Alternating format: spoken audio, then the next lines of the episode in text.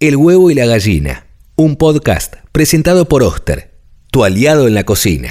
Hola, soy Clemente Cancela. Soy una de las personas que hacemos la plataforma Congo que produjo el podcast que estabas por escuchar. Para poder hacerlo, nosotros nos bancamos con un club que se llama Club Sexy People, que cuesta 120 pesos por mes y en el cual te podés suscribir en congo.fm. Todas las semanas sorteamos un montón de regalos en agradecimiento. Somos un medio independiente.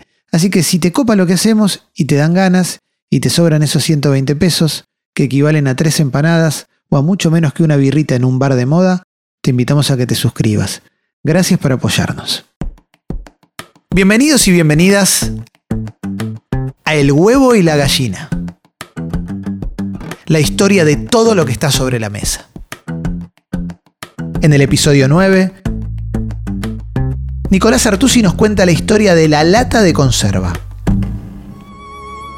Ahora se puede servir una comida completa en San Petersburgo, en Nueva York, en Pondicherry, tan buena y tan fresca como si se hubiese preparado en París. La más fabulosa promesa gastronómica es aquella del siglo XIX en que al sibarita de la periferia se le garantiza que podrá disfrutar de su comida favorita como si estuviera a pasos del Ritz.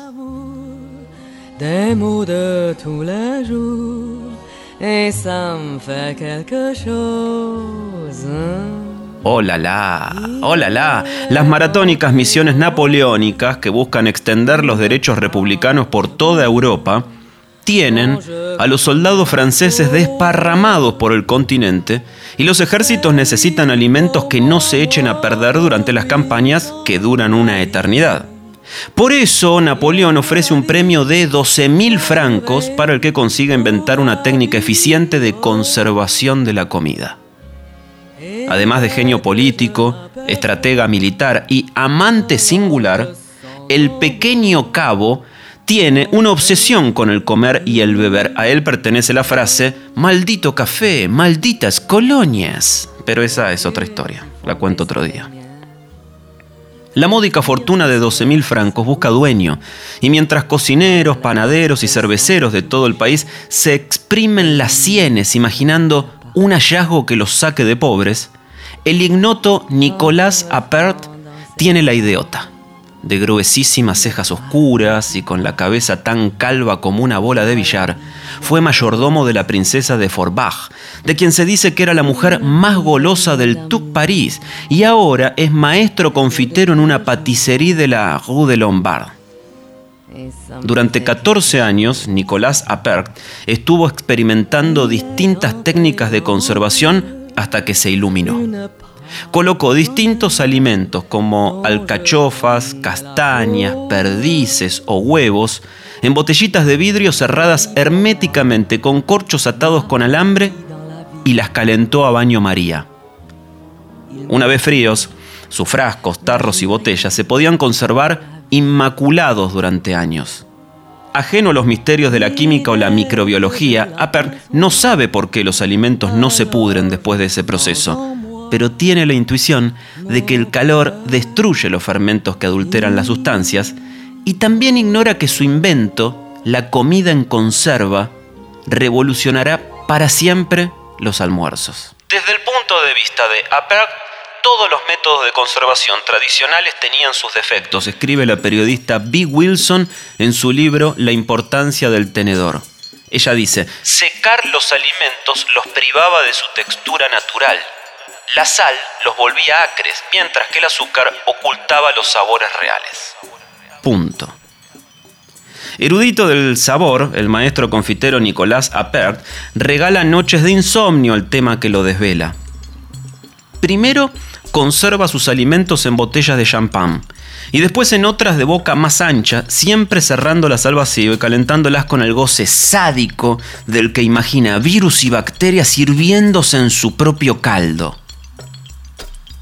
Cuando está seguro de su invento, envía varias de sus botellas a la Marina francesa y los almirantes entran en éxtasis.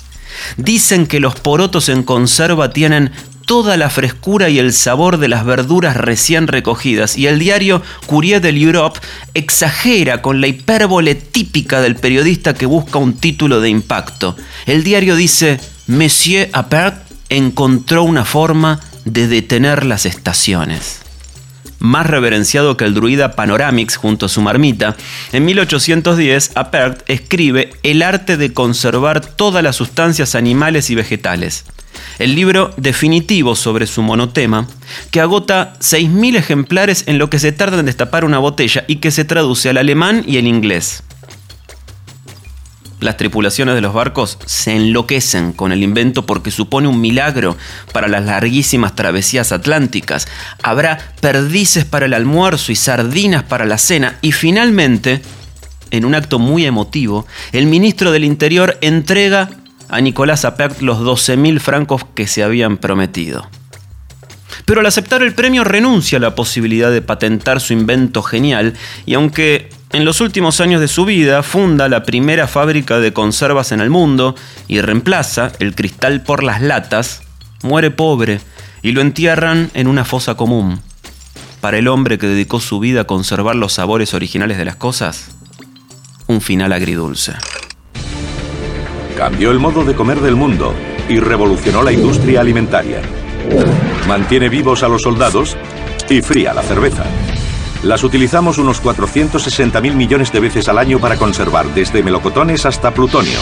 Y sin embargo, casi nunca pensamos en ellas. A continuación, un logro olvidado de la vida moderna. Las conservas en maravillas modernas.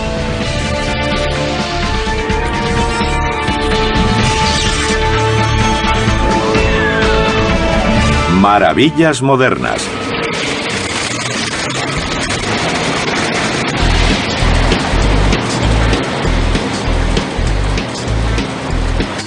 Conservas. El avance más importante de la historia en la preservación de alimentos. Hay latas de aluminio para la cerveza o de hojalata para los guisantes. Si se puede comer o beber, probablemente venga en lata. Tire de la tapa o córtela. La tecnología para abrir las latas ha cambiado de un modo sorprendente con el paso de los años. Algunas latas protegen la comida, otras nos protegen a nosotros.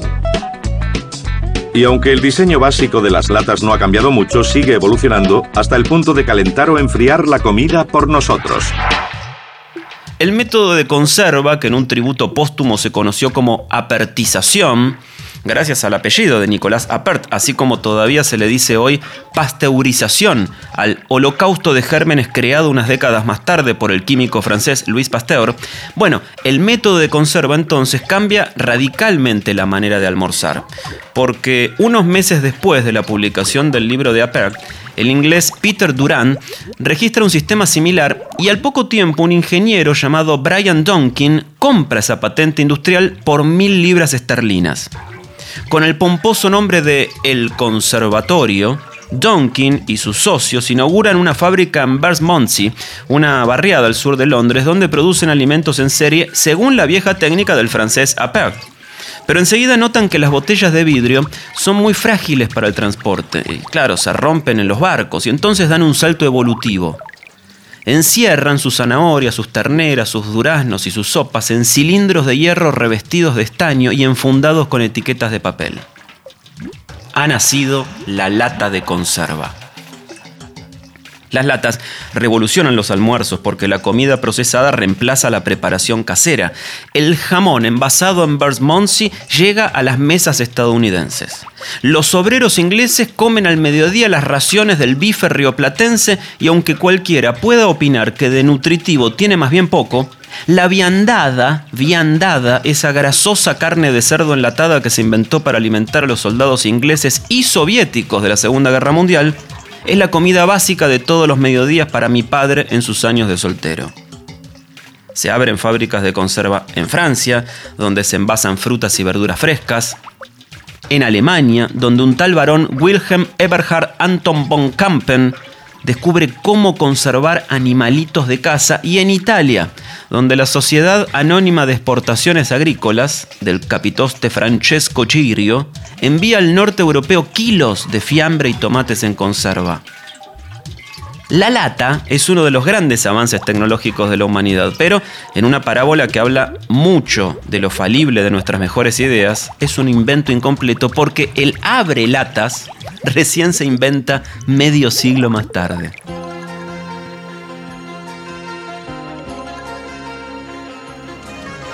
Corte siguiendo el borde de la lata con un cincel y un martillo esto dice el paquete, porque las primeras latas de conserva traen instrucciones para abrirlas que exigen la pericia de un MacGyver sin temor a los cortes o las raspaduras. Un cincel y un martillo. Imagínense abrir una lata así. Para comer es necesario tener plato, cuchillo, tenedor y una caja de herramientas bien surtida. Pero en 1855 un tal Robert Yates, fabricante inglés de instrumentos quirúrgicos, inventa el primer abrelatas. Una palanca en forma de gancho con un mango de madera que parece el arma del asesino de una película gore. El garfio asusta a los niños más impresionables y el abrelatas que vino después, patentado por un tal Ezra Warner en los Estados Unidos, no es menos amenazante, porque era como una especie de hoz en miniatura que podía ser mortal en manitos torpes y poco hábiles. En cambio, bueno, el abrelata fue evolucionando hasta el aparato que decoró la mesada de mi casa en los años 80. Un mamotreto era de baquelita beige marca Moulinex con enchufe a 220 voltios que mis tíos, que por entonces vivían en Francia, mandaron por correo como regalo para mi madre. Recuerdo el asombro de los primeros días cuando el de la máquina obraba el milagro singular de una apertura limpia y seca, pero pasada la novedad efímera de cualquier chiche, el abrelatas eléctrico empezó a juntar polvo porque se valoraba más la practicidad del ganchito manual con que mi padre abría el paté para la picada y después se perdió en una mudanza. Las latas con tapa abre fácil no suponen un desafío mayor, ni siquiera para las manos trémulas de mi abuela, que hoy se alimenta básicamente de enlatados. El clac quirúrgico destapa palmitos al natural para el almuerzo y peras en almíbar para el postre. Ahora y antes, las promesas de un menú enlatado cumplen las fantasías de una alimentación sin esfuerzos, vapores, fuegos ni cocciones. En 1894, el historiador francés Joseph Fabre se maravilla de que se pueda servir una comida completa en San Petersburgo como si se hubiese preparado en París. Y Auguste Corté, el viejo cocinero del rey italiano Humberto I, imagina el futuro que le espera. Él dice, las grandes conserveras producirán a diario todo tipo de alimentos preparados, cocidos, sabrosos, muy baratos. Así será el fin de siglo.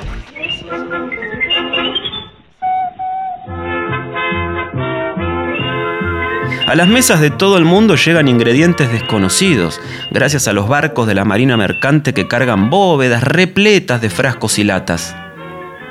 Un historiador gastronómico escribe que las familias estadounidenses tienen ahora un jardín de hierbas donde crece todo tipo de alimentos. Es un jardín de hojalata repleto de porotos, frambuesas, ananás o atunes que crece en la sombra de una alacena. La periodista B. Wilson se lamenta por esto. Ella dice, sin embargo, era un jardín en el que muchas de las plantas tenían un sabor algo extraño.